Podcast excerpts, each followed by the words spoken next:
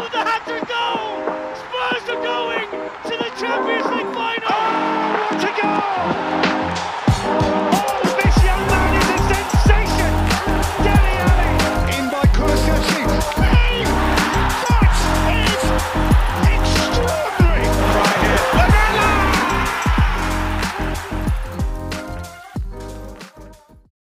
Damit herzlich willkommen zur ersten und möglicherweise auch einzigen Underlane Solo-Ausgabe. Denn Max und David sind diese Woche leider verhindert. Und da ich mich gerade selbst äh, so ein bisschen von Social Media fernhalte und dementsprechend ja keine Gäste einladen konnte, dachte ich, scheiß drauf, ich mach's einfach mal alleine, mal gucken, was passiert. Entweder es wird ganz grauenhaft oder ja, die beste Podcast-Folge, die ich persönlich ähm, aufgenommen habe. Einfach weil es ein ganz anderes Brett ist, ja, irgendwie 40 Minuten alleine zu reden. Ich hoffe, die Folge wird nicht eineinhalb Stunden lang, das wäre so traurig. Ich will nicht eineinhalb Stunden äh, Selbstgespräche führen. Ähm, ja, aber ich dachte, ich mache das einfach mal. Mal gucken, wie, äh, was passiert, wie es wird. Ihr könnt jetzt mir dabei zuhören, wie ich langsam verrückt werde, äh, denn ich habe mir ein ganz besonderes Thema ausgesucht. Ähm, ja, ich rede jetzt nicht so wahnsinnig viel über, über das letzte Spurs-Spiel. Also ich meine, Kurzzusammenfassung, Spurs haben 3-1 gegen Forest gewonnen. Sie haben gut gespielt, war eine Reaktion ähm, ja, auf die letzten Wochen.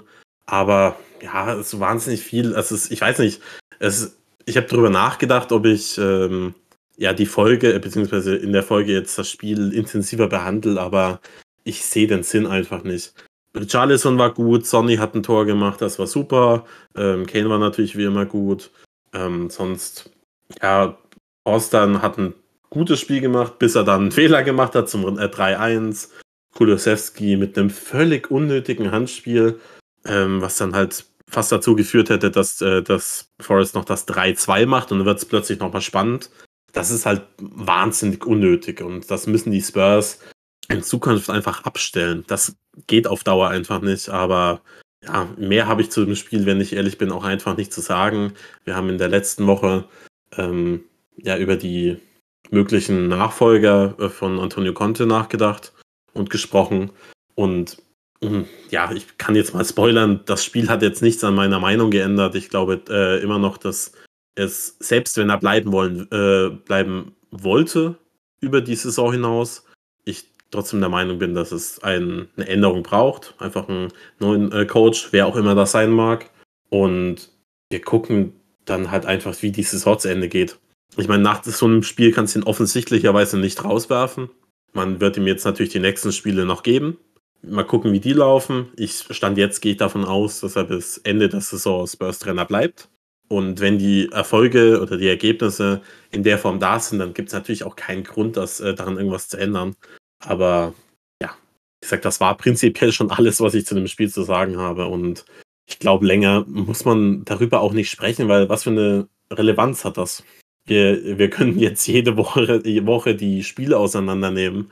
Ähm, aber solange Antonio Conte Train, äh, Trainer ist und er es ist ein, äh, und solange es ein quasi offenes Geheimnis ist, dass er eh nicht über die Saison hinaus bleibt, gibt es halt irgendwie keine Sub äh, Substanz in den Spielen. Wir hoffen jetzt einfach, äh, dass die Spurs noch irgendwie in die Top 4 kommen und dann schauen wir weiter. Ähm, ja, daher behandle ich das Spiel jetzt nicht intensiv in dieser Folge, deswegen habe ich mir was anderes ausgedacht, worüber ich äh, sowieso mal sprechen wollte. Und da ich jetzt heute alleine bin, brauche ich natürlich ein bisschen ja, inneren Redebedarf, damit ich das irgendwie rauslassen kann. Deswegen habe ich mir ausgedacht, ich ranke heute die Tottenham-Transferfenster der letzten ja, fast 13 Jahre, seit ähm, 2010. Also das erste, was ich behandle, ist das äh, 2010er. Ich habe jetzt nicht alle Transferfenster dabei, also es ist mehr eine Top- und Flop-Liste, kein Ranking. Aber ähm, das, da kommen schon einige zusammen, aber es gibt auch ein paar, die derartig, ja, ähm, einfach belanglos sind, dass ich darüber nicht intensiv reden will und muss. Und deswegen dachte ich, ich äh, nehme jetzt ein paar Top, die wesentlich schwer, äh, schwieriger zu finden waren als die Flop-Transferfenster. Denn wir wissen es, die Spurs haben in den letzten 15 Jahren nicht, also wirklich keinen guten Job gemacht auf dem, äh, auf dem Transfermarkt. Klar, es sind ein paar gute Transferfenster dabei, aber die schlechten sind deutlich, deutlich schneller zu finden und deutlich einfacher zu finden. Und bevor wir anfangen, noch zwei kurze Hinweise für diese Folge. Ähm, die erste ist, wenn ich von Transferfenster spreche, meine ich eigentlich Transferjahr. Das heißt Sommer- und Wintertransferperiode zusammengenommen. Denn sonst sitze ich hier wirklich zwei Stunden lang, wenn ich, äh, wenn ich die auch noch splitte. Daher Transferfenster geht ein bisschen einfacher von den Lippen, deswegen spreche ich immer davon. Aber denkt dran, ich meine Sommer und Winter inkludiert.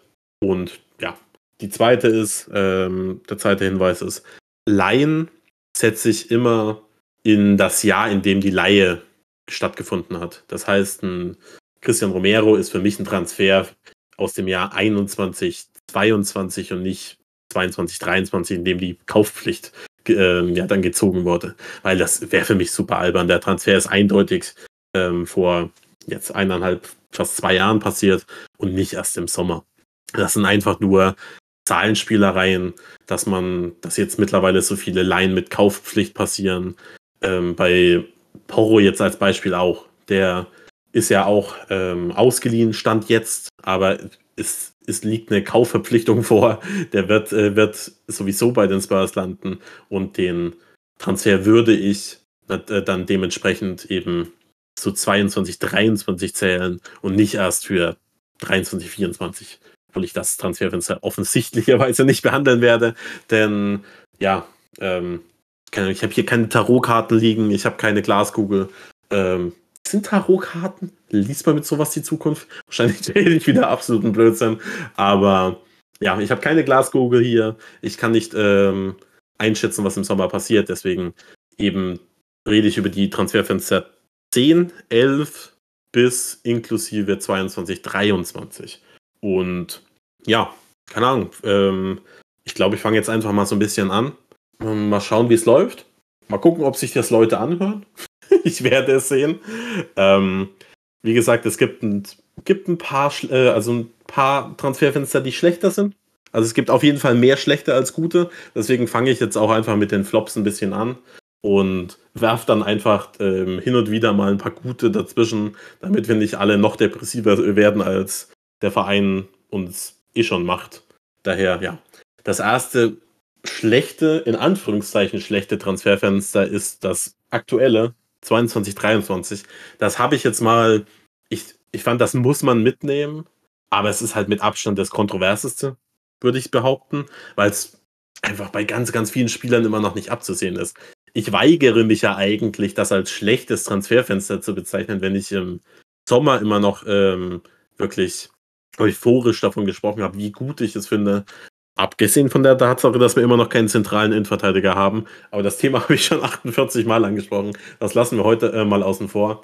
Ähm, aber wir müssen natürlich dann immer darüber reden, dass man halt ungefähr 170 Millionen, 180 Millionen ausgegeben hat in zwei Transferfenstern und davon nicht viele Spieler gezündet haben. Richarlison steht immer noch bei null Saisontoren. Ich finde ihn wirklich nicht schlecht. Also ist eigentlich für mich ein fantastischer Transfer, aber aufgrund der, dieser Statistik und der Tatsache, dass er einfach super viel verletzt war, kann man jetzt nicht von einem irgendwie massiven, also einem unfassbar guten Transfer sprechen. Ist halt äh, tatsächlich auch so ein bisschen, da könnte man auch in die Richtung Flop tendieren, obwohl ich mir, ähm, das war ein, da ist mir jetzt was hochgekommen, pardon, ähm, obwohl man ich mir sicher bin, dass er in den nächsten Jahren seine Ablösesumme, die wirklich also unfassbar hoch mit 58 Millionen ist, aber schon noch auszahlen wird. Aber er ist ja nicht der einzige Transfer, der in dem Jahr passiert ist, sondern Bisuma ist ja auch gekommen und für 30 Millionen, der spielt ja bisher quasi keine Rolle. Also jetzt aktuell ist er verletzt, aber davor hat er wirklich wenig Spielzeit gesehen und war da halt auch nicht wirklich gut. Und jetzt muss man sich mal überlegen, wenn er jetzt zurückkäme, stellt er sich denn an äh, im Mittelfeld? Denn ähm, Bentancur, gut, der ist auch lange raus, aber wäre natürlich gesetzt. Heubier ist äh, mehr oder weniger gesetzt. Also oft äh, jetzt aktuell sowieso, aber in Zukunft auch. Ähm, Skip macht wieder einen guten Job. Ähm, Papissar ist fant äh, fantastisch. Also Stand jetzt, wenn man nur nach dem Leistungsprinzip äh, gehen würde, müsste wahrscheinlich sogar Mittelfeldspieler Nummer 5 sein. Und das wäre schon hart für jemanden, der in die letzten Jahre als einer der besten Mittelfeldspieler der Premier League galt. Aber ja, wieder die Glaskugel. Ähm, sonst Udogi prinzipiell ein sehr guter Transfer. Spence stand jetzt Flop und Perisic halt auch bei weitem nicht so gut, wie man das erwartet hat. Aber ich wiederhole, das ist halt ein Transferfenster. Wenn du da in zwei, drei Jahren drauf guckst, könntest du halt auch sagen, das ist ein eins der besten der Spurs-Transfergeschichte, äh, also jüngeren Transfergeschichte, weil die haben halt alle massives Potenzial und können sich noch weiterentwickeln. Daher, ich wollte es jetzt mal so ein bisschen mitbringen, aber es ist wirklich für mich nur Platz 7 der Flops, weil, weil halt durchaus gute Spieler verpflichtet wurden und ja, man auch mit Steven Beichwein jemanden abgegeben hat, also für 31 Millionen einfach für unfassbar viel Geld und einfach den Kader so ein bisschen ausgemistet hat. Daher wollte ich, ja, ich wollte es mal mitbringen, aber prinzipiell ist es kein, kein richtiges Flop-Transferfenster. Aber davon habe ich ja mehr als genug. und ähm, deswegen komme ich zum nächsten, was auch nicht so wahnsinnig toll war. Ähm, und zwar das Transferfenster 2020, 21. Ähm, da steht jetzt bei Transfermarkt äh, Gio Celso drin, aber den rechne ich natürlich, wie gesagt, ein Jahr früher ein. Ähm, dementsprechend reden wir von einem Transferfenster, in dem Rilon verpflichtet wurde, Doherty, Heuber, Roden, Vinicius etc. Und das ist ja, wenn, ich, wenn man da damals drauf geguckt hat, dann fand ich das wirklich solide bis gut. Regilon war, äh, war zu dem Zeitpunkt wirklich heißes Eisen auf der Linksverteidigerposition. Doherty hat bei, äh, bei den Wolves gefühlt 48 Scorerpunkte in einer Saison gemacht. Ähm, Heubier war bei Southampton Captain. Jerome war zumindest ein oh, ganz interessantes Talent in der Championship. Dementsprechend ähm, ja, war das ja kein furchtbares Transferfenster damals, aber wenn man jetzt so drauf guckt, ist es schon ziemlich, ziemlich ernüchternd. Reguilon ist ausgeliehen, kein Mensch weiß, ob der in der nächsten Saison nochmal eine Rolle bei den Spurs spielt. Wenn ein neuer Trainer kommt, könnte das natürlich sein. Ich glaube, in einer Fünfer- bzw. Dreierkette ist er weiterhin nicht so wahnsinnig gut aufgehoben, aber mal gucken. Doherty war im Großen und Ganzen dann auch ein Flop. Der hat zwar letzte Saison vier gute Spiele gemacht. Aber abgesehen davon kam halt wirklich, wirklich wenig. Und da, man hat den, äh, den Vertrag aufgelöst, zwei Jahre später. Der hat immerhin 17 Millionen gekostet, das darf man nicht vergessen. Und der Hauptgrund, warum ich dieses Transferfenster jetzt so ein bisschen mitgebracht habe als kleinen Flop, ist einfach der Transfer von Joe Roden. Denn das war wirklich wieder so ein Paradebeispiel für einen Sparkurs von Daniel Levy, und Inik, der einfach völlig unnötig war. Joe Roden war nie gut genug, um sich bei den Spurs durchzusetzen. Und man hat ihn geholt, statt einen Top-Innenverteidiger, den José Mourinho damals haben wollte. Und ich glaube, er wollte damit Skriniar. Das war aber nicht so, ein, also war halt nicht einfach, ihn zu bekommen. Aber let's be honest, es hätten andere Innenverteidiger kommen können als jemand. Es war sicherlich ein besserer Innenverteidiger auf dem Markt als Joe Roden. Selbst wenn du keinen Milan, Milan Skriniar bekämst, irgendjemanden würdest du schon verpflichten können. Und Roden hat bei den Spurs nie eine Rolle gespielt, ist jetzt auch ausgeliehen und der wird, der wird auch nie wieder eine Rolle spielen. Das hat mich, äh, das regt mich bei diesem Transferfenster so massiv auf, weil es wieder so ein e-, enormer Sparkurs ist und wirklich unnötigerweise. Aber auch da, ich kann das, kann das jetzt nicht als eine absolute Katastrophe bezeichnen, diese Transfersaison, aus zwei Gründen. Erstens hat man da Pierre-Emil Heuberg verpflichtet und vor allem für umgerechnet drei Millionen, wenn man Kyle, äh, Kyle Walker Peters verrechnet. Und vor allem, wie könnte ich jemals ein Transferfenster, in dem Gareth Bale zurück zu den Spurs kam, als wirklich großen Flop äh, bezeichnen? Das wäre, das wäre das würde ich mir, mir ja niemals verzeihen. Deswegen ist es da auch nur, ja, auf Platz 6. Aber kommen wir mal zu einem tatsächlich ganz guten Transferfenster. Und zwar fangen wir mit einem, ja, relativ normalen und äh, einem an, das schon eine ganze, ganze Weile zurückliegt. Und zwar das Jahr 2011, 12. Damals wurden, ähm, ihr könnt übrigens, falls ihr es am, äh, irgendwie am PC hört oder so, macht euch nebenbei die Seite Tottenham, ähm, die Transfermarktseite von Tottenham auf, irgendwie alle Transfers, dann könnt ihr ein bisschen mitgucken. Sonst versuche ich das irgendwie halbwegs überblicklich äh, zu beschreiben. Ähm, aber natürlich, da werden einige Sachen durchrutschen. Ähm, genau. In dem Jahr 2010, 11 wurde Raphael van der Vaart verpflichtet. Ähm, Sandro wurde verpflichtet und die beiden sind auch der Grund, warum ich das als gutes Transferfenster bezeichnet. Raphael van der Vaart hat sich wirklich in Kürze in die Herzen der Fans ähm, gespielt. Also wirklich, äh, wenn man, wenn man, wenn man sieht, wie viele äh, Fans immer noch, äh, noch das, äh, das, sein, sein Song quasi anstimmen bei, bei, bei Auswärtsfahrten und, und so weiter. Man sieht einfach, was für einen Impact der, dieser Spieler hatte bei den Fans. Man, ich weiß noch, also es, äh, das, das ist mittlerweile so weit weg, dass ich dass ein bisschen, mir das ein bisschen die Expertise fehlt. Ich war zu dem Zeitpunkt zwar schon Spurs-Fan, also da, da habe ich mich so langsam als Spurs-Fan bezeichnet, ähm, aber ich war noch nicht so tief in der Materie, wie ich das heutzutage natürlich bin. Ich ähm, habe damals noch nicht jedes Spiel geschaut, aber schon eine gute Handvoll. Und ich weiß nicht, es wurde, äh, Raphael van der Vaart wurde immer als ein Spieler bezeichnet, der es es einfach versteht. Einfach die Art und Weise, äh, beziehungsweise was es bedeutet für die Spurs zu spielen. Und dementsprechend war er halt einfach unfassbar beliebt bei den Fans, auch wenn er, wenn er nicht wahnsinnig lange da war. Nur zwei Saisons. Aber das war halt ein absoluter Coup, den damals von Real zu holen. Ähm, und ein weiterer Coup war tatsächlich äh, Sandro, der, der so ein bisschen tra eine tragische Figur ist. Denn ich habe ähm, habe ihn immer als wirklich fantastischen Spieler äh, wahrgenommen und mir wurde auch im Nachhinein von anderen Leuten noch erzählt, dass er wirklich, wirklich unfassbar gut hätte werden können. Noch viel besser, als, äh, als ich das in Erinnerung hatte. Aber er hatte halt auch wirklich, ja, keine Ahnung, äh, auf die Verletzungshistorie äh, bezogen, gefühlt die gleiche, gleiche Karriere wie, wie, keine Ahnung, Holger Bartstuber oder so. Der hat mehr, mehr Zeit im Krankenbett verbracht als bei den Spurs auf dem Trainingsplatz. Dementsprechend ähm, hatte, konnte halt nie sein volles Potenzial ausschöpfen. Er war trotzdem ein richtig, richtig guter Spieler und dementsprechend habe ich das eben als, äh, auch als gutes Transferfenster dabei. Aber weiter oben kann ich es eben nicht platzieren, weil dafür hatte Sandro dann im Großen und Ganzen nicht diesen Impact.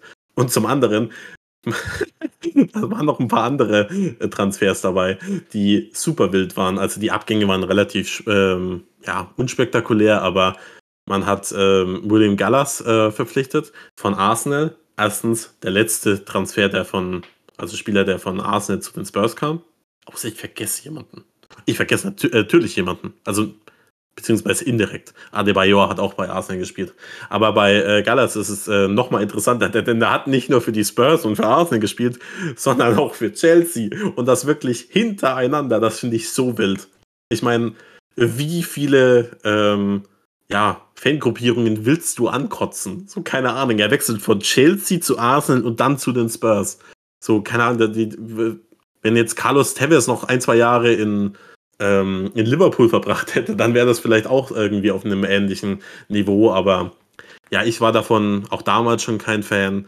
Ähm, es gab sicherlich schlechtere Innenverteidiger als Gallas bei den Spurs, aber einfach diese Attitüde, also die Tatsache, dass er bei beiden Rivalen gespielt hat, das hat mir nie ganz geschmeckt. Ich weiß nicht, wie das anderen Leuten geht, die schon lange dabei sind, aber ich mochte das nie.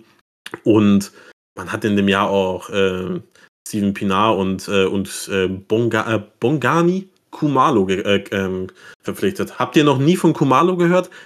Könnte vielleicht daran liegen, dass der kein einziges Spiel für die Spurs gemacht hat und nur sieben für die U21. Man könnte meinen, ja gut, ist er irgendwie ablösefrei gekommen. Nee, der hat trotzdem fast zwei Millionen gekostet. Und zwei Millionen war damals immer noch ein ganz anderes Kaliber. Ich weiß nicht, was sie sich da äh, bei, de, bei dem Transfer gedacht haben. Ich meine, er ist wie äh, Pinar Südafrikaner, gab es irgendwie ein 2 äh, für 1 Bundle oder so. Ich habe keinen Plan. Das war, das ist jetzt bei der Recherche, war das einer der Transfers, über den ich gestolpert bin, die ich wirklich kein bisschen nachvollziehen konnte. Ähm, ja, super, super äh, wildes Transferfenster, wenn man so ein bisschen drauf schaut. Aber im Großen und Ganzen schon nicht so schlecht für die damalige Zeit. Man muss äh, bedenken, zu dem Zeitpunkt waren die Spurs kein kein Top-Team in England, also nicht mehr in der Form.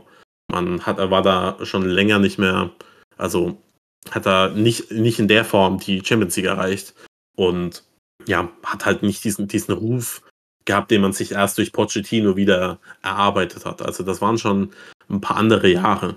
Dementsprechend fand ich einen Thunderfahrt zu landen und mit Sandro jemanden, der sicherlich ein wirklich richtig, richtig guter zentraldefensiver Mittelfeldspieler hätte werden können. Das war schon wirklich mehr als ordentliches ja, Fenster. Kommen wir mal wieder zu den Flops. Ich muss mal kurz gucken, ich habe viel zu viele Notizen hier.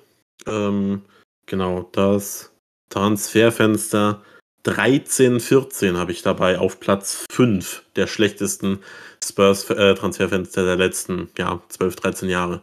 Da werden jetzt vielleicht einige mit den Augen rollen und mich, äh, mich fragen, ist da oder fragend irgendwie sagen, hey, ist das nicht viel, viel zu weit hinten? Ist das nicht, äh, sollte das nicht eigentlich ja viel schlechter eingeordnet äh, werden?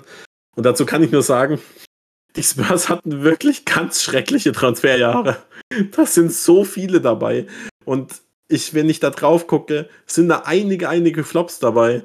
Aber auch ein paar Spieler, die, äh, die ich entweder mag oder einfach wirklich durch die Bank weg richtig gute Transfer, äh, Transfers waren. Und wenn man jetzt zurückschaut, ist das Jahr 13, 14 gar nicht so schlecht, wie man es in Erinnerung hat. Das ist wirklich, das tut ein bisschen weh, das zuzugeben, aber es ist leider wirklich so.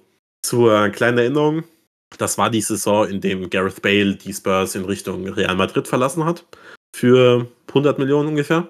Und Danny Levy war da damals wirklich auf Shopping-Tour. Unfassbar, dass man äh, sowas äh, heute sagt. Und hat damals die Magnificent Seven verpflichtet, wie, äh, es in der Presse dann, ja, wie sie dann bezeichnet wurden. Und mittlerweile ist keiner von diesen Spielern mehr bei den Spurs. Ich meine, ist natürlich jetzt auch schon fast ja, zehn Jahre her, aber trotzdem, mittlerweile ist keiner mehr bei den, äh, bei den Spurs. Und die, ja, vier davon sind wirklich katastrophal gefloppt. Also wirklich auf ganz, ganz schlimme Art und Weise. Ich zähle mal kurz auf, wer damals verpflichtet wurde. Und zwar unser guter alter Freund Eric Lamela, Roberto Soldado, Paulinho, Eriksen, Capoe, Kiricek und Chatli. Und ähm, wenn man jetzt diese Namen so ein bisschen vor Augen hält, dann sind zumindest drei dabei, die ich gar nicht so schlimm fand. Also Eric Lamela ist, war für mich ein, immer ein guter Kaderspieler, abgesehen von der Tatsache eben, dass er wirklich viel zu viel zu häufig verletzt war. Das Problem bei ihm ist nur einfach, er hat äh, die Ablösesumme von 30 Millionen hat er niemals gerechtfertigt. Und 30 Millionen waren vor zehn Jahren nochmal viel mehr. Und er galt ja wirklich als der als der Gareth Bale-Nachfolger. Das darf man immer nicht vergessen. Und ja, also diese, diese Vorschusslorbeeren und die Erwartungen konnte Lamela nie erfüllen. Er hat sich dann irgendwann in eine Rolle rein entwickelt, der man sagen konnte, ja, den, den kannst du durchaus von der Bank bringen, der hat immer einen gewissen Impact, aber das, was man sich erhofft hat, hat er nie umgesetzt und ja, er war aber bei weitem nicht der schlechteste Transfer, das darf man nicht vergessen, denn Soldado hat in wirklich der, der hat die Spurs-Schuhe, Fußballschuhe angezogen und kein Scheunentor mehr getroffen. Es war ganz schlimm.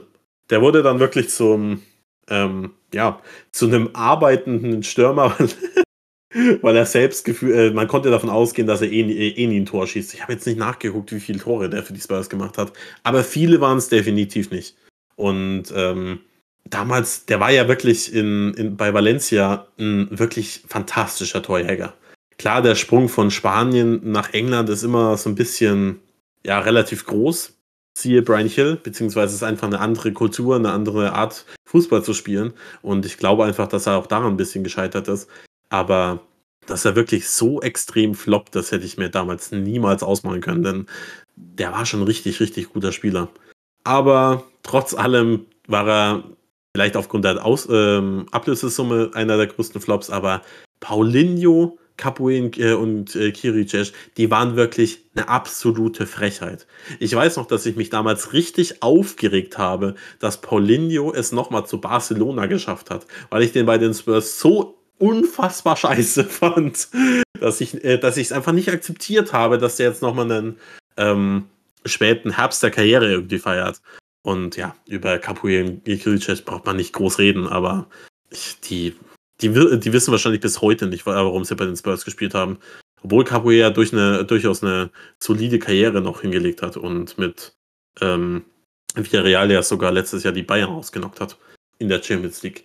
Aber ähm, warum ich dieses, äh, dieses Transferjahr eben nicht so wahnsinnig weit unten, also so wahnsinnig schlecht einschätze, sind primär Nazar Chadli, den ich immer super, super gut fand bei den Spurs und der auch wirklich mit 8 Millionen damals eine, ja, eine wirklich solide, eine nicht zu hohe, aber tatsächlich auch gerne viel, viel, viel, viel länger bei den Spurs gesehen hätte. Also, wenn man ähm, sich mal überlegt, ich glaube, wie lange war der da? Zwei, drei Jahre oder so? Und ich hätte ihn tatsächlich viel, äh, viel länger äh, gerne gesehen. Der war, der war eigentlich immer mehr als solide und fand es ein bisschen schade, dass er äh, so früh die Spurs wieder verlassen hat. Der Hauptgrund aber, warum man dieses, äh, dieses Transferfenster nicht zu schlecht be ähm, bewerten kann, ist halt Christian Eriksen. Der ist halt, ja, sein Abgang war nicht ganz gut, äh, nicht, nicht so wahnsinnig schön, aber der war halt in der Potsch-Ära einer der absolut elementarsten Spieler und einer der besten Mittelfeldspieler der Welt. Und wenn du jemanden, äh, jemanden von dem Kaliber in einem halt verpflichtest, dann kannst du dieses äh, Transfer ja nicht zu schlecht bewerten. Also meiner Meinung nach. Deswegen habe ich es nur auf Platz 5. Ähm, ja, aber ja, es kommen noch wirklich schlechtere. Ich muss mich ein bisschen ranhalten. Wo, wo bin ich denn in der Zeit? 20 Minuten. Ja, supi. Ähm, kommen wir zu einem, ja, einem tatsächlich ganz ordentlichen ähm, Transferjahr und das ist das Jahr darauf. Und dafür könnte ich jetzt ganz viel Backlash bekommen, denn das ist dieses äh, Transferjahr 2014, 15 ist ja für viele wahrscheinlich die Wurzel allen Übels, denn damals wurden Ben Davis und Eric Dyer verpflichtet. Und da, ja, wenn man sich ähm, anhört, wie die Levi-Out-Fraktion immer die, äh, deren Verkauf fordert, könnte ich mir vorstellen, dass es nicht gut ankommt, dass ich das jetzt als gutes Transferfenster bezeichne. Aber man muss jetzt auch einfach mal sagen, Ben Davis ist seit eben ey, gefühlt zehn Jahren ein unfassbar solider Kaderspieler. Und Eric Dyer war, auch wenn er wirklich eine furchtbare Saison aktuell spielt, war das trotzdem für fünf, Jahr, äh, fünf Millionen damals von Sporting wirklich mehr als okay. Und er war ja auch bei weitem nicht der einzige Spieler, der damals gekommen ist. Ähm, das waren nicht die einzigen beiden. Michel Worm ist damals auch noch von Swansea gekommen. Der war auch ein halbwegs solider Backup-Keeper. Aber der relevante Punkt, warum ich das als gutes Transferfenster bezeichne, ist halt Delhi Alley. Ich meine, ein Transferfenster mit Delhi Alley, wie könnte das jemals schlecht sein? Ähm, und ja, I don't know. Ich ähm, habe das ein bisschen, habe da jetzt ein bisschen nostalgisch drauf geguckt, aber das ist tatsächlich nicht so bad.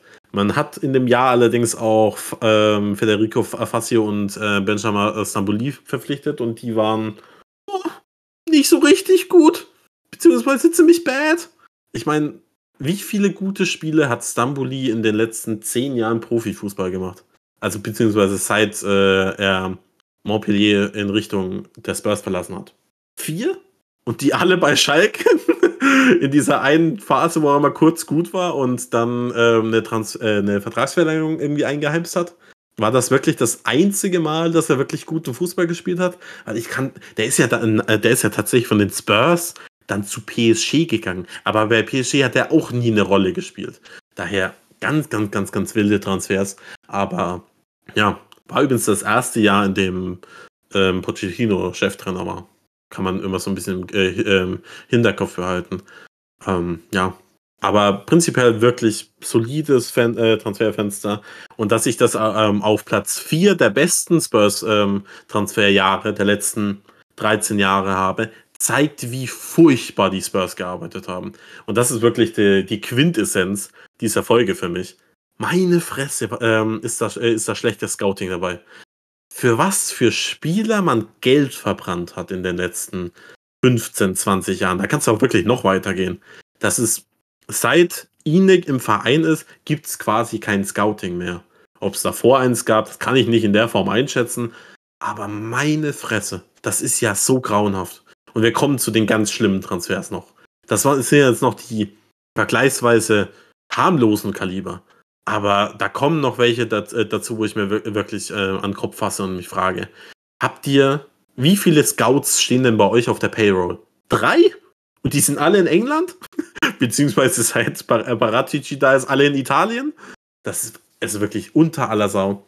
Ja, genau. Ähm, ich mach mal weiter. Und zwar, wir kommen zum nächsten richtig, richtig schlechten Transferjahr und das ist das ähm, Jahr 16, 17. Ich habe da, jetzt kommen wir wirklich zu den, zu den Jahren, in denen es mich richtig aufregt, was die Spurs gemacht haben. Kurze Zeitreise in, äh, in das Jahr 2016. Die Spurs sind gerade Dritter geworden, weil sie am letzten Spieltag mit 5 zu 1 gegen äh, das schon abgestiegene Newcastle verloren haben und Arsenal noch an ihnen vorbeigezogen ist. Ich tut mir leid, dass ich alle daran erinnern muss, aber es hat mich damals so unfassbar aufgeregt. Und ähm, ja, von diesem Newcastle hat man dann auch einen gewissen Spieler verpflichtet, und zwar Musa Sissoko. Wenn man jetzt so dran denkt, so ja, war ja ein paar Jahre bei den Spurs, hat auch eine gute Saison 18, 19 gespielt. Wie schlecht kann der Transfer schon gewesen sein? Sehr schlecht. Man hat nämlich 35 Millionen gezahlt. Also, der hat ja damals die, die wirklich gute Europameisterschaft 2016 in Frankreich gespielt und war dann eben bei, bei so ein paar Mannschaften auf dem Zettel. Und da gab, damals gab es tatsächlich äh, einige Gerüchte zu bezüglich einem äh, Real Madrid-Wechsel. Und ich, ich stelle mir das immer so vor, dass Daniel Levy diese Gerüchte so gehört hat und so dachte, ja, den kriegen wir eh nicht. Und dann, äh, dann am letzten Transferpark, der, denn er ist kurz vor vom Deadline Day eben zu den Spurs gewechselt, sich dann irgendwie äh, gedacht hat, oh, der ist ja noch gar nicht gewechselt. Da äh, rufe ich jetzt einfach mal an. Wie viel will der haben? 35 Millionen. Oh, der war beim, äh, bei der Europameisterschaft gut und der war ja bei realem Gespräch. Das kann ja nur ein guter Deal sein. 35 Millionen hingelegt und hat dann drei Jahre quasi keinen Fußball gespielt. Okay, zwei. Aber trotzdem, zwei Jahre entweder gar nicht gespielt oder grauenhaft. Und dementsprechend war das ein, wirklich ein Investment, das sich in keiner Weise, Art und Weise ausgezahlt hat. Meine Fresse. Ähm, ich werde heute versuchen, nicht zu viel zu fluchen, aber glaubt mir, die Transfers werden immer schlimmer. Daher mal gucken. Ähm, in, dem, äh, in dem Jahr ist allerdings auch noch äh, äh Vincent Janssen gekommen, Victor Wanyama, und ähm, Short Kevin Inkudu. Und ja, Paul Lopez wurde auch ausgeliehen, aber der weiß ich nicht. Der hat eh nie irgendeine Spielzeit gesehen, deswegen lasse ich ihn mal so ein bisschen außen vor. Ähm, ja, das ist, man darf halt einfach nicht vergessen, dass das damals ein, eine Situation für die Spurs war, in denen sie nach vorne hätten pushen können und müssen. Man hat sich irgendwie in der, das war das erste Jahr, in dem man so wirklich um den Titel mitgespielt hat.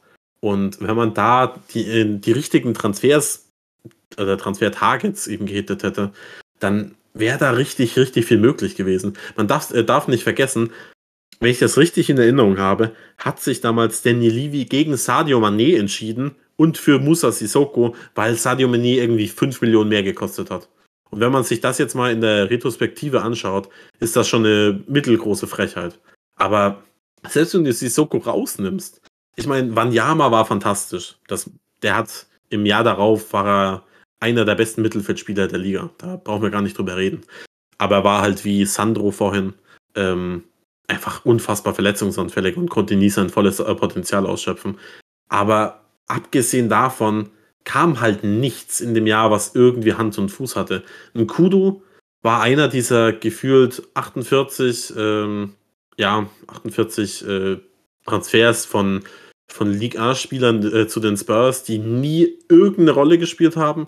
Und Vincent Janssen weiß ich bis heute nicht, was die äh, Spurs sich dabei gedacht haben. Das war ein Spieler, der vom Spielertyp so extrem ähnlich war zu dem, was, was ein Harry Kane geboten hat. Nur halt in viel, viel schlechter. Und warum sollte ein Pochettino ihn jemals ja, vor Harry Kane picken? Also du kannst ihn ja nicht mit ihm auf den Platz stellen und warum solltest du äh, jemanden wie Harry Kane auf der Bank lassen und dafür Vincent Janssen spielen lassen? Das ergibt halt einfach keinen Sinn. Und keine Ahnung, das, ich, ich äh, glaube, dass Richarlison der erste Stürmertransfer war, der sich auszahlen wird, weil er eben nicht nur im äh, Sturmzentrum spielen kann, sondern eben auch auf unterschiedlichen Positionen. Und Janssen war halt nur im Sturmzentrum zu Hause und hat dann dementsprechend halt auch nicht gespielt, weil dann nun mal Harry Kane spielt. Und Dafür dann 22 Millionen zu verbrennen, wirklich wow. Also wirklich, das waren Entscheidungen, die damals getroffen äh, wurden, die wirklich seinesgleichen oder ihresgleichen suchen. Das ist wirklich ganz, ganz, ganz, ganz, ganz, ganz schlimm. Wir kommen wieder zu einem guten Jahr. Ähm, Und wir sind da schon bei den tatsächlich sehr guten Jahren angekommen. Die ersten beiden habe ich einfach mal so ein bisschen mitgenommen. Aber die Spurs hatten drei Jahre, in denen sie wirklich gute Arbeit geleistet haben. Und das meiner Meinung nach drittbeste war 2015, 2016. Ähm, das war eben die zweite Pochettino-Saison. Und damals hat man schon für schon ordentlich Geld investiert und auch für halbwegs ordentliche Targets. Man hat damals Sonny geholt, Alderweireld, Clinton Chi, den lassen wir mal kurz außen vor, ähm, Kevin Wimmer, ähm, Kieran Trippier und ähm, ja, wenn, man's, äh, wenn man da drauf schaut, dann sind dann waren vier dieser fünf Transfers in einem gewissen Rahmen wirklich gut. Also Sonny natürlich ein Alltimer. Der hat damals auch 30 Millionen gekostet. Das war viel, viel, viel, viel Geld, aber die haben sich natürlich absolut ausgezahlt. Die 16 Millionen für, für Alderweireld natürlich auch. Der war, der war jahrelang dann mit äh, Jan Vertongen wirklich ein unfassbar gutes äh, Innenverteidiger-Duo. Wahrscheinlich sogar zwischenzeitlich das Beste der Welt. Also, das möchte ich, die These möchte ich jetzt einfach mal in den Raum stellen. Ich kann sie nicht beweisen. Ihr könnt sie mir nicht widerlegen. Deswegen stimmt sie einfach. ähm, ja, aber das waren fantastische Transfers. Kieran Trippier, äh, Trippier für 5 Millionen von Burnley. Also, er hat eine, keine gute Saison 18, 19 gespielt, aber selbst wenn, er war zwischenzeitlich ein super Backup für Kyle Walker und hat danach trotz allem immer noch ein, eine gute Rolle gespielt, war auch ein super Transfer. Und selbst Kevin Wimmer hat eine Zeit lang wirklich, wirklich Minuten gesehen, weil ich glaube, Jan Vertongen war damals eine Zeit lang verletzt und weil Wimmer Linksfuß war, ist, hoffentlich ist das noch. Es wäre äh, wär irgendwie super weird, wenn er plötzlich Rechtsfuß wäre. Ähm, hat er dann eben relativ viel, äh, viel gespielt und seinen Job auch wirklich ordentlich gemacht. Und man hat ja da damals beim Verkauf an Stoke auch nochmal richtig, richtig, richtig viel Geld äh, äh, bekommen. Wann ist denn der gegangen? Ich weiß das leider jetzt nicht mehr. Ah, da 17, 18 für 19,4 Millionen äh, verkauft. Gezahlt hat man damals 6 Millionen an, an den FC. Dementsprechend fantastisches Jahr. Man hat auch wirklich viel Deadwood aus dem, äh, aus dem ja, aus dem Verein äh, wirklich rausgeschoben. Also wirklich, man hat derartig ausgemistet. Man hat Soldato abgegeben, man hat Townsend abgegeben, man hat Paulinho abgegeben, Capoe, Stambuli, Kiricek, äh, Louis Holtby, Aaron Lenn und, äh, und Kabul und äh, Ryan Fredericks, aber der spielt keine Rolle.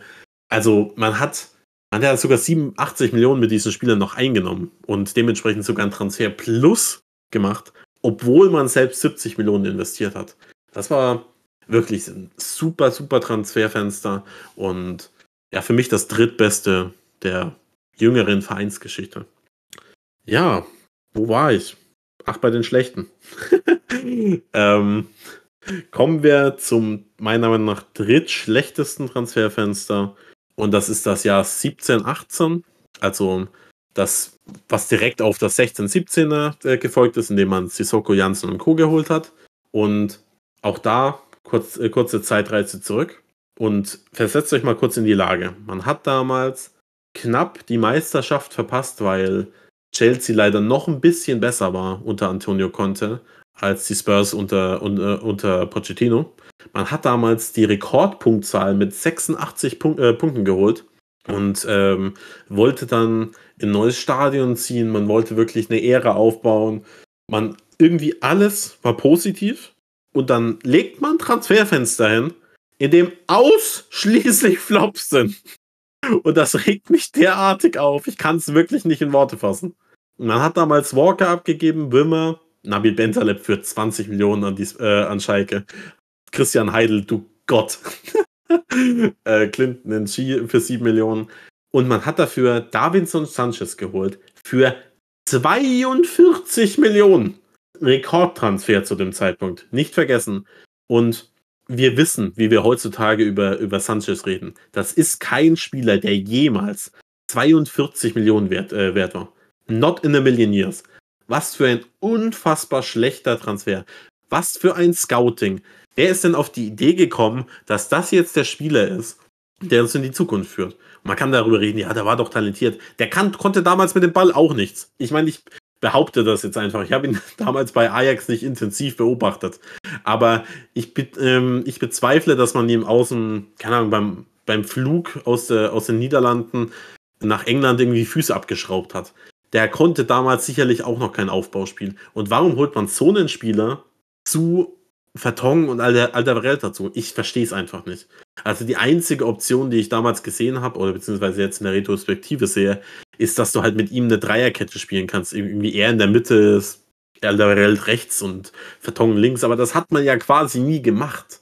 Und dementsprechend waren diese 42 Millionen niemals gerechtfertigt. Und man spricht jetzt fünf Jahre später, fünf, sech, fast sechs Jahre später, ähm, eine Lüge, sind fünf Jahre, ähm, spricht man, ja, spricht man über einen Spieler, der sein Potenzial nie ausgeschöpft hat. Aber die Frage ist, hat er wirklich jemals so großes Potenzial? Denn klar, er ist ein insofern moderner Innenverteidiger, dass er halt der physisch ist, relativ schnell, aber er kann halt nichts mit dem Ball. Und äh, dementsprechend, wie gut kann er schon wirklich gewesen sein? Aber er war ja auch nicht der einzige Transfer, den man äh, damals getätigt hat. Lukas Mura ist damals im Winter gekommen. Das war, ja, ich glaube, da scheiden sich die Geister. Ich finde, für 30 Millionen hat er dann trotz allem nicht das gezeigt, was man erwartet hat. Auf der anderen Seite hat er die Spurs auch im Champions League-Finale geschossen. Das hat die Transfersumme wahrscheinlich schon wieder wettgemacht. Dementsprechend lassen wir ihn mal kurz so ein bisschen außen vor.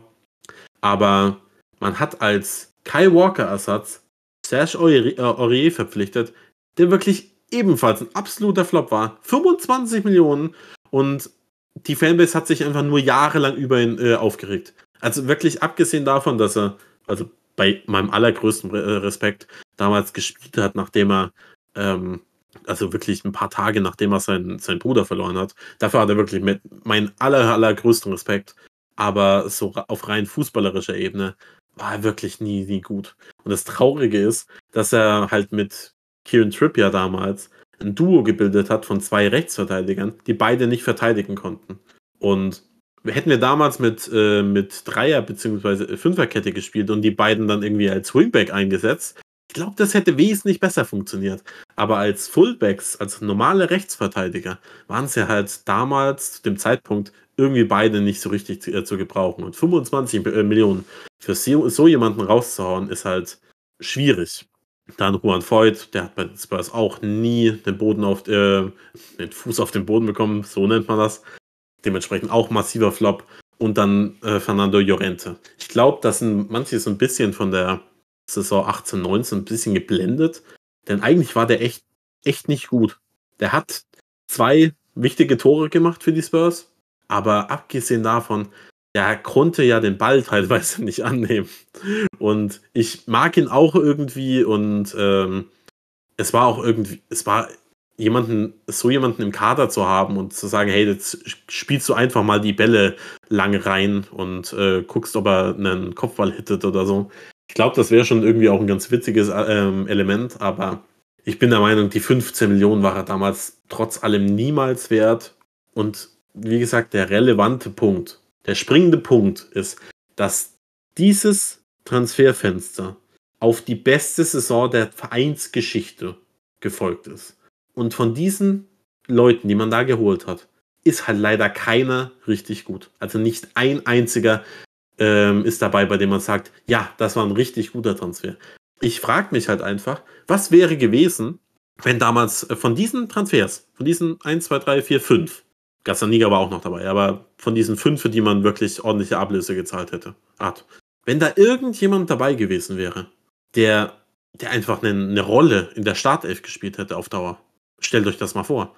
Nach der besten Saison der Vereinsgeschichte wirklich pushen und versuchen, die Mannschaft weiterzuentwickeln. Ich meine, versucht haben sie es. Sie haben 120 Millionen ausgegeben, aber die sind, diese 120 Millionen haben sie halt quasi einfach nur verbrannt. Also sie haben halt nichts Gutes damit eingekauft. Dementsprechend ist wirklich, das regt mich so extrem auf. Ich kann es wirklich kaum in Worte fassen. Dementsprechend gehen wir zu guten Transferfenstern über. Einem relativ neuen, und zwar dem Transferfenster 21-22. Und wenn man sich das jetzt mal anguckt, könnte man zu dem Schluss kommen, dass alle Spieler, bis auf einen, ja, die damals gekommen sind, gut oder also gut investiertes Geld waren oder tatsächlich absolute ja, Banger-Transfers, wenn man es so nennen möchte. ähm, Brian Hill ist wahrscheinlich der Einzige, der bei den Spurs nie eine große Karriere haben wird. Aber selbst Emerson Royal kannst du ja jetzt in der aktuellen Verfassung nicht irgendwie als Flop, äh, Flop darstellen. Klar, der hat 25 Millionen gekostet, das ist viel Geld, aber trotz allem, der ist ein defensiv, also auf die Defensive bezogen, wirklich ordentlicher Rechtsverteidiger. Und dementsprechend, ja, also kannst du ihn halt mittlerweile nicht mehr als Flop bezeichnen. Und der Rest ist halt durch die Bank weg richtig, richtig gut. Man hat Golini ausgeliehen, der spielt jetzt für mich in der Aufzählung keine wirkliche Rolle. Der war zwar nicht gut, aber es war eine Laie. Ich meine, who cares? Ähm, aber man hat Romero geholt, man hat Bentancur geholt, man hat Kulusewski geholt. Alleine die drei sind wirklich elementare Bausteine für die Zukunft der Spurs. Und dann zusätzlich noch jemanden wie Papessar, bei dem man einfach in jeder Minute, die er auf dem Platz steht, äh, steht sieht, wie talentiert er ist. Und dass man wirklich sowas hingezaubert hat. Also so ein Transferfenster, beziehungsweise in dem Fall im Sommer und Winter, nachdem man ja Mourinho entlassen hat, diese wirkliche Trainer-Odyssee hatte im Sommer, wo 48 Namen gehandelt wurden und man sich dann für Nuno entschieden hat. Oh mein Gott. Ähm, das im Nachhinein ist das einfach richtig, richtig, richtig gut. Selbst wenn man viel Geld investiert hat, das war wirklich nötig, denn das war der erste, ja, der erste Part des großen, großen Umbruchs bei den Spurs, der jetzt weitergeleitet wurde und der im Sommer dann hoffentlich wirklich mehr oder weniger vollendet wird. Und ja, wirklich richtig, richtig gute Arbeit. Ähm, da Chapeau an Fabio Paratici. Du landest vielleicht im Knast, aber dafür bin ich dir dankbar. Ja, ähm, dann kommen wir zu den zwei Transferjahren, die mich wirklich, ich weiß nicht, wie ich, wie ich, wie ich sagen soll, die mich wirklich erschüttern, die mich wirklich derartig wahnsinnig machen, dass ich ähm, jetzt ganz genau aufpassen muss, was ich sage. Und ich hab, war mir wirklich sehr unsicher, welchen, welchen der beiden ich ähm, als das schlechteste Transferjahr bezeichne, welches als das zweitschlechteste. Ich habe mich jetzt dafür entschieden, die Saison 18, 19 auf Platz 2 zu stellen. Primär, ja, weil mich das andere noch ein bisschen mehr aufregt. Aber jetzt, wenn ich drüber nachdenke, bin ich mir gar nicht mehr so sicher. Ähm, ja. Fangfrage an die Leute, die zuhören. Ähm, Fangfrage, was ist los mit mir? Ähm, wissen alle auf, äh, ähm, direkt, was, äh, was für ein Transferjahr das ist?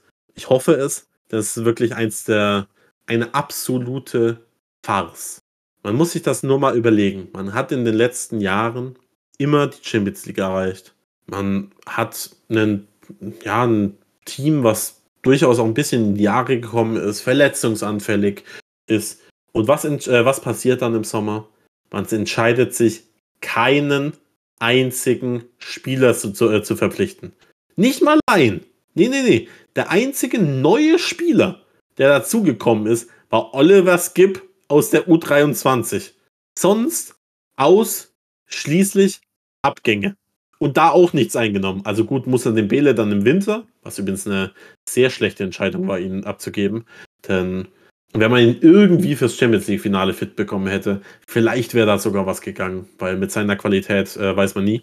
Aber kein einziger Transfer, also Zugang, das ist so wild, wenn man sich überlegt, dass auch damals schon viel, viel Geld investiert wurde von nicht nur, nicht, nicht nur von den Spurs, sondern grundsätzlich in der Premier League.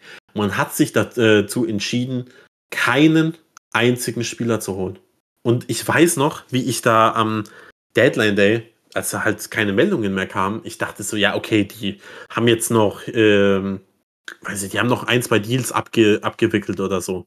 Und davon hat man einfach nur noch nichts äh, mitbekommen, denn die müssen ja nicht bis 0 Uhr eben auf Social Media announced sein, sondern die Papiere müssen halt nur eben offiziell eingereicht und ausgetauscht werden. Daher dachte ich, ja, da wird schon noch was kommen. Dann stehe ich am nächsten Tag auf, nichts passiert und dann im Laufe des Tages immer noch nichts passiert. Und dann irgendwann hat sich so diese ja, diese Erkenntnis eingeschlichen, dass wir wirklich keinen Spieler verpflichtet haben. Und ich weiß noch, wie ich dann daheim saß und äh, mir halt überlegt habe, ey, wie willst du denn daraus jetzt noch einen Kader basteln? Denn zu dem Zeitpunkt war ähm, Victor Wanyama und Musa Dembele waren Langzeitpatienten. Mit denen konntest du nicht mehr planen. Die waren wirklich, die waren raus. Der äh, Dembele hat, hatte gefühlt Kraft für zehn Spiele die Saison und Wanyama war wirklich ähm, die ganze Zeit auf der Krankenstation. Dementsprechend waren die einzigen beiden Mittelfeldspieler, die wir hatten, als richtigen Mittelfeldspieler zu dem Zeitpunkt, Harry Wings und Musa Sissoko. Und nochmal eben in die Zeit von damals versetzen, Musa Sissoko hatte zu dem Zeitpunkt keine drei guten Spiele für die Spurs gemacht. Vielleicht hat er noch gar keins gemacht. Ich kann mich zumindest jetzt im Nachhinein an kein einziges erinnern vor der Saison 18, 19. Es war wirklich unter aller Sau. Und Wings war zu, zu dem Zeitpunkt auch irgendwie ja, länger mal verletzt. Dementsprechend war ich wirklich, ich dachte mir, ich habe mir überlegt, ey, wie kannst du denn daraus irgendwie ein Mittelfeld basteln? Und meine Option, und die ist ich kann meinen Gedankengang von damals nachvollziehen, aber er ist auch ziemlich doof. Dachte ich, ja, du setzt halt Eric Dyer ins zentral defensive Mittelfeld, so ein bisschen als Anker und so als quasi Quarterback, weil lange Bälle kann er ja zumindest spielen. Und dann war halt meine einzige Idee, die ich damals hatte, ja, da musst du halt, da muss halt Deli Alli und, und Eriksen, die müssen jetzt zentralen Mittelfeldspieler äh, geben. Weil das war die einzige, das einzige Szenario, in dem ich mir hätte vorstellen können, dass die Spurs jemals wieder ein Fußballspiel gewinnen. Und wenn man sich, ähm, wenn man sich daran erinnert, wer damals im Gespräch war, Frankie de Jong war kurz davor, zu den Spurs zu wechseln und hat sich dann äh, leider doch kurzfristig dagegen entschieden. Wir hätten Frankie de Jong äh, bekommen können. Und er ist leider er ist halt einer meiner Lieblingsspieler, deswegen bin ich dann nochmal noch mal trauriger, als äh, er es eh schon wäre. Oder eh schon ist. Und ja, ich meine, damals war auch dieses, diese Transfersage mit Jack Grealish, wo dann, ja, ihr wisst alle, wie sie ausgegangen ist. Das legendäre Angebot von Josh Onoma plus drei Millionen für Jack Grealish eingegangen ist. Also angeblich. Aber ja, ganz wild und wirklich, wirklich eine Frechheit dem Trainer gegenüber, obwohl man natürlich auch sagen kann, muss, Pochettino hat da sicherlich auch ein Mitspracherecht. Also wahrscheinlich hätte ihm Danny Levy Transfers vor die Nase gesetzt oder am liebsten. Aber die Frage ist halt, was für Leute? Und wären die in irgendeiner Form, hätten die, die der Mannschaft in irgendeiner Form weitergeholfen? Aber selbst wenn, dann rege ich mich halt über Pochettino und den Levy auf. Also das macht keinen großen Unterschied. Keinen einzigen Cent zu investieren in einer Zeit, die jetzt noch nicht so lange ähm, entfernt ist, ist eine es ist einfach saudoof. Ich kann es halt wirklich nicht anders ausdrücken. Es ist einfach nur saumäßig bescheuert. Und das Absurde ist, dass man ausgerechnet in dieser Saison dann das Champions League-Finale erreicht hat. How did, uh, did that happen? Also ich meine, das ist ein mittelgroßes Wunder. Liegt halt auch daran, dass dann Musa Sissoko plötzlich ein, ein Jahr lang irgendwie Prime Yaya Touré war gesehen von den fußballerischen Qualitäten, so mit Ball und Schießen und Tore und Passen und so, aber auf den Ball nach vorne tragen, das konnte und defensive Stabilität geben. Und zusätzlich war es halt auch das beste Jahr, das Harry Winks bei den Spurs hier gespielt hat. Der war, der war in dem Jahr richtig, richtig gut. Das, ich glaube, das vergessen einige. Das, äh, das ist ein Spieler, der deutlich overhated ist. Falls Max das hier hört, er wird sich freuen, denn er ist ja wirklich großer Harry Winks-Fan. Aber ich meine, in dem Jahr gab es halt auch wirklich kaum Gründe, ähm, sich über ihn aufzuregen. Der hat, ähm, Entschuldigung, Frosch im Hals, ähm, der damals gegen Barcelona richtig, richtig gut performt in der Gruppenphase. Da gab es auch mal diesen Clip, wo er über einen äh, halben Platz läuft und dann Messi den Ball abgrätscht. Das ging Real, war das dieses Jahr? Nee, kann das, äh, war das Jahr vorher. Ähm, da war er auch richtig, richtig gut. Und er war im Champions League-Finale der beste Spieler auf dem Platz. Dazu stehe ich zu dieser Aussage. Er war richtig, richtig gut in äh, dem Spiel, aber hat er leider trotzdem nicht viel gebracht. Ja, daher, zwar ist es alles prinzipiell gut ausgegangen, abgesehen davon, dass man halt wieder keinen Titel geholt hat und äh, dass die letzte richtige Chance für diese eine Generation war. Aber das ändert nichts daran, dass das Transferfenster eine absolute Frechheit war. Kommen wir zum letzten Guten ähm, und einem wirklich, was unfassbar, unfassbar gut ist. Und das ist das Jahr 2012, 13. Ähm, in dem Jahr wurden Musan Debele geholt, Hugo Loris, Jan Vertongen, Clint Dempsey, okay, Adebayor, auch okay. Und äh, ein Isländer, über den ich nicht rede, guckt selber nach und dann guckt, googelt mal kurz, was, äh, was er vermutlich gemacht hat. Das lasse ich außen vor. Ähm, aber einfach nur, wenn du in einem Jahr Musa Nebele, Hugo Loris und Jan Vertongen holst, dann ist das halt ein Banger-Jahr. Also wirklich ein absolutes, fantastisches Transferfenster.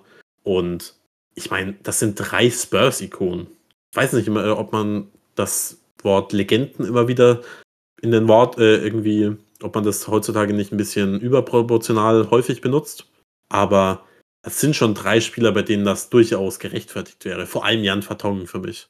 Auch Hugo Lloris natürlich, der gut jetzt ein bisschen abgebaut hat, hat aber jahrelang einer der besten Torhüter der Welt war. Und das ist halt, ich meine, das muss man sich nur mal vor Augen halten. Drei Spieler, die eine Ära bei den Spurs geprägt haben. Eine Ära, in der wir keinen Titel gewonnen haben, aber das lassen wir außen vor.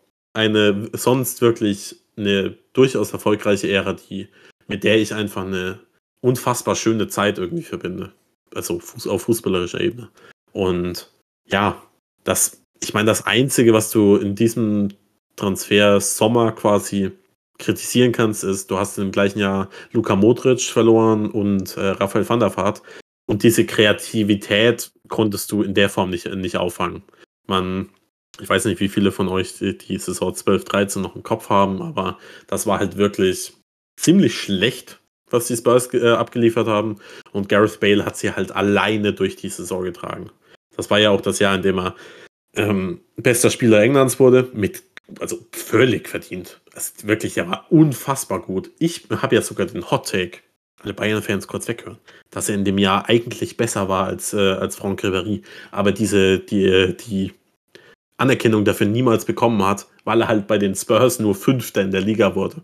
Aber wenn man wirklich sich anschaut, was der damals gemacht hat, das war von einem anderen Stern. Und das war wirklich das Jahr, in dem ich mich endgültig in ihn verlieb, äh, verliebt habe. Und Gareth Bale ist ja bis heute mein All-Time Favorite, äh, Favorite Player. Und das wird sich wahrscheinlich auch nie, nie wieder ändern, außer es passiert was ganz, ganz Wildes. Und dieses, diese Saison war halt der Grund dafür. Also diese Saison 12-13. Wie bin ich darauf gekommen? Achso, ja, genau. Das war die Saison. die Saison nach, nach den, den, äh, den Bele, Hugo Lloris und Vertong-Transfers.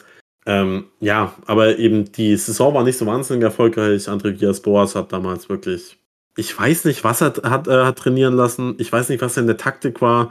Hat alles nicht funktioniert. Ball, äh, Ball, ähm, Gareth Bale den Ball geben war die einzige Taktik, die funktioniert hat. Aber das soll das das Transferfenster an sich nicht schmälern, weil, wie gesagt, drei Spurs-Ikonen zu holen, on, das muss eins der besten Transferfenster überhaupt äh, sein. Und ich wollte jetzt das Jahr 21, 22 nicht auf die einsetzen, sondern schon ein bisschen länger in die Vergangenheit gucken. Dementsprechend 12, 13, das meiner Meinung nach beste Transferfenster der Spurs in den letzten ja, 13 Jahren. Gut, kommen wir zum Abschluss der Folge. Wie weit bin ich drin? Zu lange. Zu lange. Ich äh, führe äh, führ schon fast eine Stunde lang äh, Selbstgespräche. Supi. Ähm, ja, das schlechteste Transferfenster meiner Meinung nach, weil vereinsübergreifend kann man sagen, der, der kompletten Premier League-Geschichte wahrscheinlich nicht, aber ähm, es regt mich derartig auf, dass ich es gerne sagen würde, ist, dass die Sommertransferperiode und Wintertransferperiode 2019, 20. Man kommt gerade aus dem verlorenen Champions League Finale. Man hat das neue Stadion im Rücken.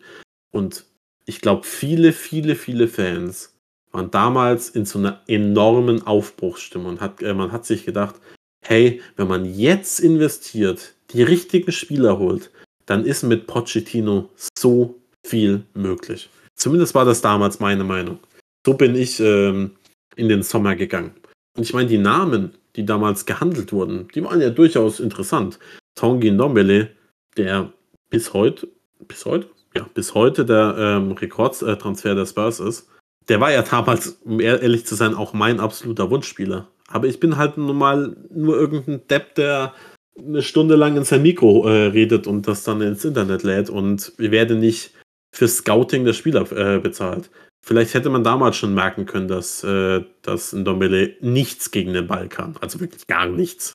Und ähm, als mit dem Ball natürlich richtig, richtig gut ist, fantastisch damals war, aber eben wirklich gegen den Ball wenig bis gar nichts äh, bietet. Und ja, ich meine, wenn er der einzige Transferflop gewesen wäre, selbst wenn es der, äh, der größte der Spurs-Geschichte gewesen wäre, meinetwegen.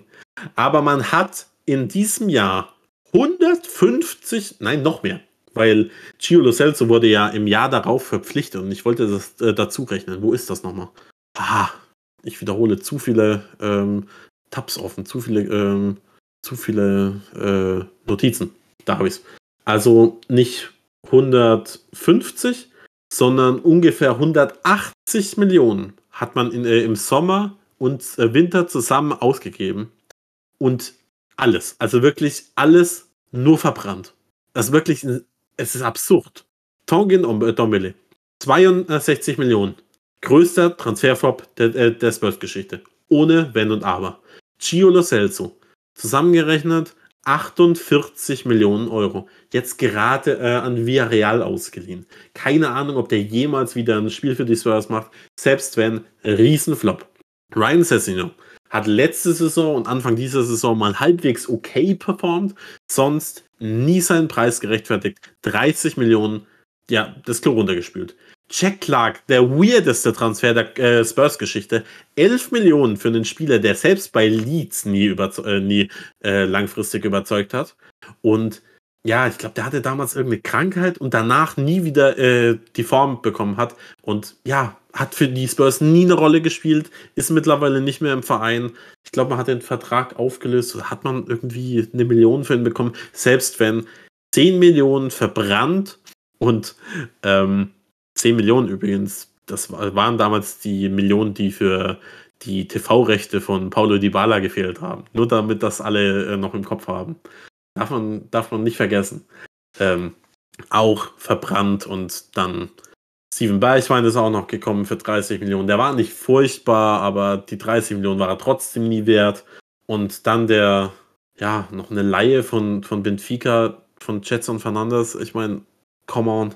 Für den hat, da hat man 5 Millionen Leih, Leihgebühr bezahlt. Und der hatte, glaube ich, eine Kaufoption damals von 50 Millionen. Ich meine, was hat man erwartet? Der war, der war bei Benfica schon scheiße. ähm, der galt da zwar äh, irgendwann mal als, äh, als Talent, aber der hat bei denen nicht mal Fußball, äh, also keine Spielzeit gesehen. Warum zur Hölle hat man da 5 Millionen für ihn ausgegeben, für die Laie? und dann auch noch eine Kaufoption in den Vertrag geschrieben, die man eh niemals ziehen würde. Also ich meine, was hätte denn passieren müssen, dass man die, Trans äh, die Kaufoption zieht? So, das müsste, hätte ja die Reinkarnation von Musa Dembele sein müssen, dass sich das in irgendeiner Form auszahlt. Hat es nie und dieses Fenster hat die Spurs in eine, ja, in eine wirkliche Krise gestürzt, obwohl man gerade aus dem Champions League Finale kam und eigentlich damit gerechnet hat, dass es jetzt total nach vorne geht. Aber mit äh, Tongi Ndombele hat man die Gehaltsstruktur total versaut. Der hat, glaube ich, oder verdient, glaube ich, bei den Spurs ähnlich viel wie Harry Kane, was komplett absurd ist, wenn man sich überlegt, wie weniger für die Spurs jemals geliefert hat. Ähm, ja, Lo Celso, Cessigno etc. einfach Geld wirklich verbrannt, das Klo runtergespült, einfach aus dem Fenster geworfen. Und ich glaube, man, vielleicht leidet man mittlerweile nicht mehr darunter, weil die, ähm, weil die Premier League einfach mit Geld zugeworfen wird. Aber würde so ein Transferjahr in irgendeiner anderen Liga passieren als der Premier League, in Deutschland, in England, äh, nicht in England, nicht in England, in Deutschland, in Spanien, in Italien, in Frankreich, wenn es nicht gerade ähm, PSG ist, dann gehen daran Vereine kaputt. Langfristig. Also so richtig, richtig kaputt.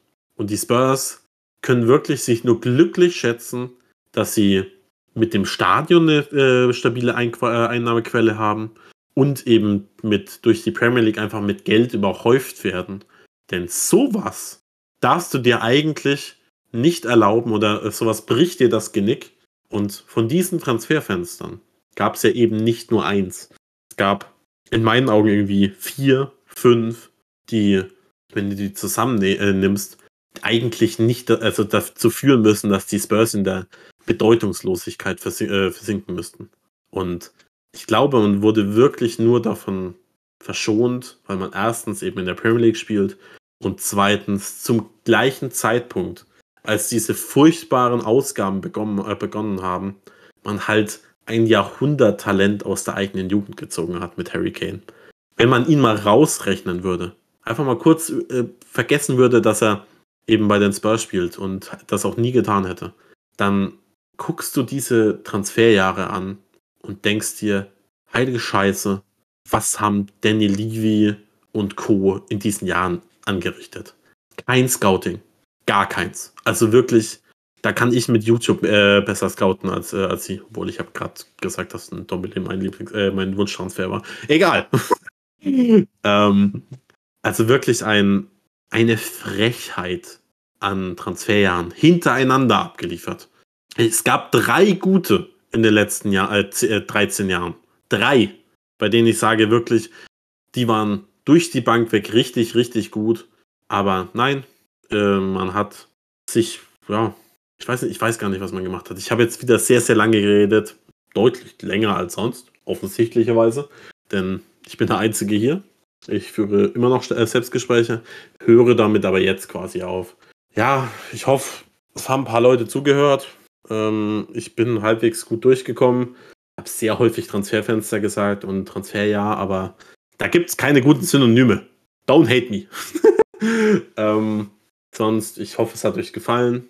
Ähm, ja, ich, euch hat diese Reise in die Vergangenheit so ein bisschen irgendwie, konnte zumindest ein bisschen weinen und euch freuen, dass wir auch ein, zwei gute ähm, Jahre hatten.